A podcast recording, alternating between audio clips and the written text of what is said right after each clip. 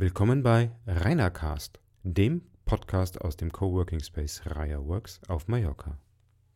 Willkommen zur zweiten Folge von Rainercast. Mein Name ist Rainer und ich bin der Meinung, jeder sollte programmieren lernen. Es ist schon fast Pflicht für alle. Learn to program. Und das nicht nur, weil Programmieren meine Leidenschaft ist, seit ich Anfang der 80er mit 11, 12 Jahren meinen ersten Computer in die Finger bekommen habe, sondern weil es eine essentielle Fähigkeit für die nächsten Generationen ist. Nicht nur, weil jetzt die Digitalisierung als Treiber, ja, das Wort von Learn to Code wieder wie eine Sau durchs Dorf treibt, sondern weil man eine Menge daraus lernen kann. Beziehungsweise aus folgenden drei Gründen. Erstens, es ist einfacher als gedacht. Jeder kann das. Zweitens, es macht mich vom passiven Konsumenten zum aktiven Macher. Und drittens, es bringt mir bei, mit Fehlschlägen umzugehen. Learn to be imperfect, nichts ist perfekt. Trial and Error ist eine Möglichkeit weiterzugehen und oftmals schränkt uns die, der Perfektionismus so sehr ein, dass wir keine vernünftige Lösung finden. Also, fangen wir an. Was ist denn eigentlich Programmieren und warum meine ich, dass es jeder kann? Nun, grundsätzlich Learn to Program ist was anderes als Learn to Code. Das Codieren ist die Umsetzung des Programmierens dann in eine Programmiersprache. Das ist der zweite Schritt. Das Programmieren selbst geht wesentlich weiter und das ist die Entwicklung einer Lösung für ein Problem und das Aufschreiben der Lösungsschritte in einem immer wieder eindeutig nachvollziehbaren Weg. Das nennt sich dann ein Algorithmus. Das heißt, ich habe eine Beschreibung für einen Lösungsweg, und den kann jeder nachvollziehen, der ja, der Sprache, in der ich diesen Algorithmus geschrieben habe, mächtig ist.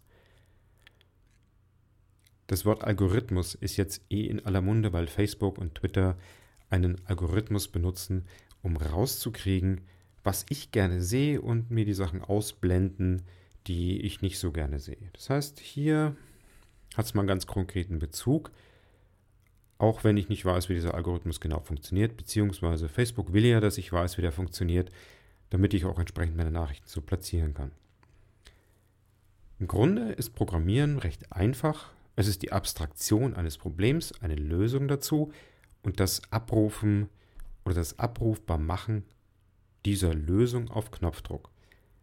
Das funktioniert abseits vom Computer auch mit vielen Dingen, die wir gelernt haben, die wir auf die wir programmiert wurden, in Anführungszeichen. Das ist jetzt nicht wie ein Roboter gemeint. Aber wenn ich jetzt zu dir sage, du schlag mal doch bitte mal den Nagel in die Wand, so auf meiner Augenhöhe an der Wand ungefähr an der Stelle, dann wirst du losgehen, einen Nagel holen, einen Hammer, den Nagel in die Wand schlagen, dauert keine Minute und dann kann ich mein Bild dran aufhängen. Super. Allerdings, wenn du jetzt ein Computer bist, dann muss ich dir vorher alles genau haarklein erklären. Computer sind etwas doof, hm, ich relativiere das mal, die sind nicht etwas doof, die sind stockdoof und können nichts weiter als hell und dunkel, 0 und 1, Strom an, Strom aus unterscheiden. Den Jungs oder Mädels, man weiß ja das Geschlecht nicht so genau, muss man wirklich alles haarklein erklären. Für den müsste ich dann es in etwa so formulieren. Computer, nimm einen Nagel und einen Hammer und schlag ihn auf 1,70 Meter Höhe zwei Meter von der rechten Wand in diese andere Wand ein. Ein Nagel ist ein Stahlstift mit einem spitzen Ende und einem breiten Ende, dem sogenannten Kopf. Ein Hammer ist ein Stück Metall mit einem quadratischen Querschnitt auf der einen Seite, spitz zulaufen auf der anderen, in der Regel mit einem Stück Holz in der Mitte durch den Hammerkopf durch das Metallstück geführt, sodass man es mit Händen greifen kann, um den Hammerkopf auf den Nagel zu schlagen. Nimm jetzt diesen Nagel, halte das spitze Ende lotrecht an die Wand, an die angefügte Stelle, an die angesagte Stelle. Nimm dann den Hammer, führe ihn hinter deinen Kopf, wenn du Rechtshänder bist, rechts davon, wenn du Linkshänder bist, links davon und lasse ihn mit etwas Schwung nach vorne gleiten. Hm, führe ihn nach vorne mit etwas Schwung und zwar so, dass das quadratische Ende des Hammerkopfes auf den Nagelkopf mittig auftrifft, sodass die Kraftübertragung den Nagel in die Wand treibt. Führe diese Bewegung so oft aus, bis nur noch ein bis zwei Zentimeter von dem Nagel aus der Wand tragen. Jetzt kann ich mein Bild aufhängen. Vielen Dank. Das ist schon deutlich komplizierter. Und ihr merkt, was abläuft, wenn ich einfach den Satz sage, schlag mal den Nagel in die Wand, da läuft so eine gewisse Programmierung ab. Wir alle wissen, wie das geht, der Computer nicht. Und ich habe auch ein bisschen mit den Worten gerungen. Das heißt, es kommt dann sehr darauf an, was ich sage, denn der Computer macht genau das, was ich ihm da angebe. Da kommen wir auch schon zum Punkt, Computer sind nicht perfekt. Dazu im dritten Teil etwas mehr. Wenn ich weiß, wie so eine Programmierung funktioniert, dann macht es auch etwas mit mir, nämlich es macht mich oder kann mich von einem passiven Konsumenten zu einem aktiven Macher machen. Ich muss jetzt nicht im Detail wissen, zum Beispiel wie ein Auto gebaut wird oder wie das im Detail funktioniert, aber das Grundprinzip hilft mir schon in der Welt, um mich gegen gewisse Personen, die mich ausnutzen wollen, durchzusetzen. Beispiel, mein Vater hatte ja eine Werkstatt und da kam am Samstagmorgen jemand zu ihm, der Hund sein Auto macht, äh, ja, will nicht mehr weiter. Problem, was ist denn das? Mein Vater schaut sich's an und stellt relativ schnell fest, die Lichtmaschine ist kaputt. Wir sagen ihm das. Daraufhin guckt er uns mit großen Augen an und meint, aber äh, ich fahre doch so gut wie nie nachts. Ich habe das Licht doch nie an. Warum ist denn dann die Lichtmaschine kaputt? Wir hatten es also mit jemandem zu tun, der von den Grundbedingungen eines Autos oder von den Grundlagen eines Autos keine Ahnung hat.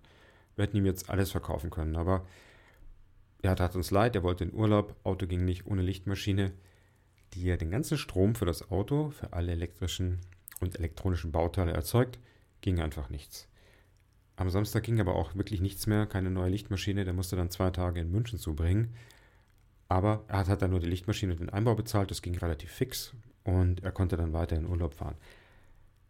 Wir haben es nicht ausgenutzt, wäre uns auch nie in den Sinn gekommen, armer Mensch, arme Familie. Aber so ähnlich ist das auch jetzt mit Programmierung und Computern. Computer sind viel verbreiteter als Autos und die sind überall um uns rum. Smartphone, Laptop, im TV, im Kühlschrank, ja, überall kommen die kleinen Dinger. Und wenn ich jetzt ja einfach das Zeug benutze, und hier kommt ein Wort mit zum Tragen und ein Begriff von den Digital Natives, also die Generationen, die jetzt nativ mit den digitalen Wundern dieser Welt aufwachsen, die ja so gut damit umgehen können. Für mich hat das Digital Natives, die digitalen Nativen, ein T zu viel. Das sind oftmals die digitalen Naiven, die es einfach benutzen, weil es da ist und Strom kommt aus der Steckdose, Internet kommt aus dem WLAN und die Apps kommen aus dem App Store werden benutzt und ja, oftmals stellen sich auch die Fragen nicht, wie etwa, wie kommen die denn da rein in den App Store?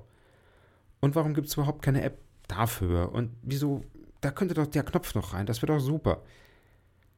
Ja, genau, richtige Frage. Das kann man selber machen. Weg mit der Fremdbestimmung, wenn mich etwas stört, wenn ich etwas haben will, dann bin ich jetzt nicht mehr darauf angewiesen, dass das jemand für mich baut oder ich muss mir erst die Technologie großartig anlernen und ich habe vielleicht das Werkzeug nicht dazu. Das Werkzeug ist da. Das Werkzeug ist der Code und ich kann Apps programmieren. Das ist gar nicht so schwer. Wenn ich das nicht kann, dann ist die Welt um mich herum wie Zauberei. Das sagte schon Arthur C. Clarke. Gut angewandte Technologie ist von Zauberei fast nicht zu unterscheiden. Und Eben Upton, der Erfinder des Raspberry Pi, geht da sogar noch ein Stück weiter und meint, wir will nicht verstehen, wie das funktioniert. Haben wir ein Verhältnis zur Welt wie ein Bauer im Mittelalter. Oh, Magie. Wie macht er das? Ungläubiges Staunen. Und wer will schon wie ein Bauer im Mittelalter sein? Hm, eigentlich keiner. Wie komme ich jetzt also zum Programmieren? Und das ist der schöne Teil der Learn to be Imperfect Teil. Ich selbst bin zum Programmieren gekommen. Ja, einerseits, weil ich neugierig war, zum zweiten, weil ich hm, doch eine faule Sau bin und Routine-Tasks nicht so wirklich leiden kann. Das heißt, was ich automatisiert ablaufen lassen kann, das automatisiere ich.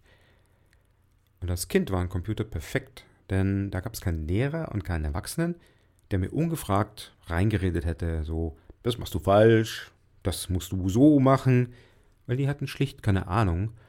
was ich da überhaupt tue. Und ich konnte mich nach Lust und Laune austoben und meiner Neugier freie Bahn lassen. Niemand hat mich gefragt, wie lange das gedauert hat. Wenn ich was gezeigt habe, haben die alle nur das Ergebnis bewundert, fanden es klasse. Und ich habe ihn dann auch nicht auf die Nase gebunden, wie viele Fehlversuche und Iterationen ich da gebraucht habe. Jetzt habe ich also auch verstanden, dass ich damals auch in so einer Art Flow-Zustand war.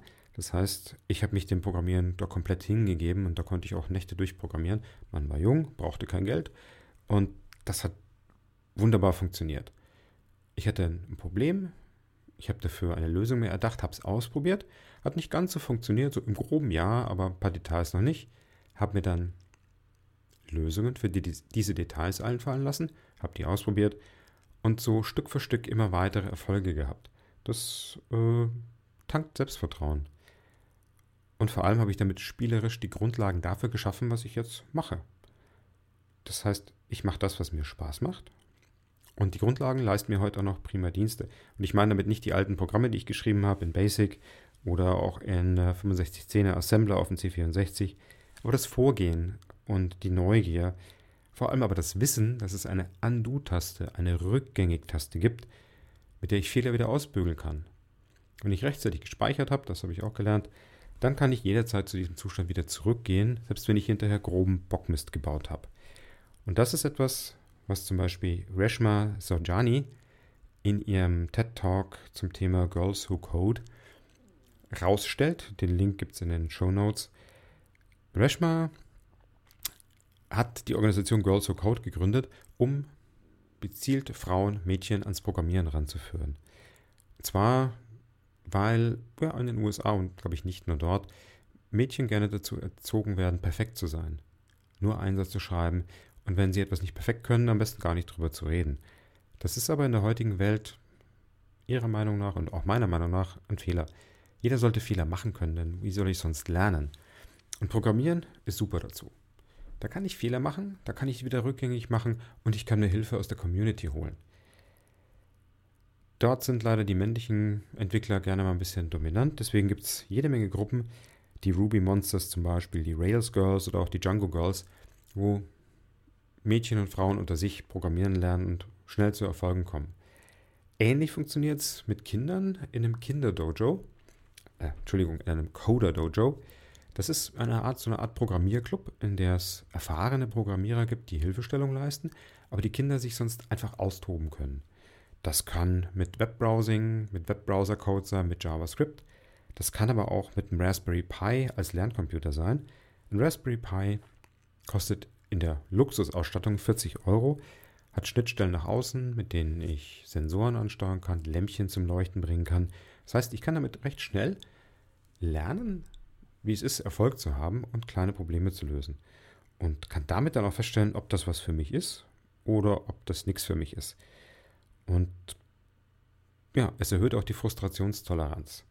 Wenn was nicht geht, probiere ich es auf eine andere Art und Weise. Und ich habe um mich herum Freunde oder auch einfach nur ja, andere Leute, die mir dabei helfen wollen. Wir haben alle dasselbe Ziel, das Problem zu lösen. Computer sind nicht perfekt, Nein, auch die Mathematiker lasse ich hier nicht gelten, die sagen, Computer basieren auf Mathematik und Mathematik ist eine exakte Wissenschaft.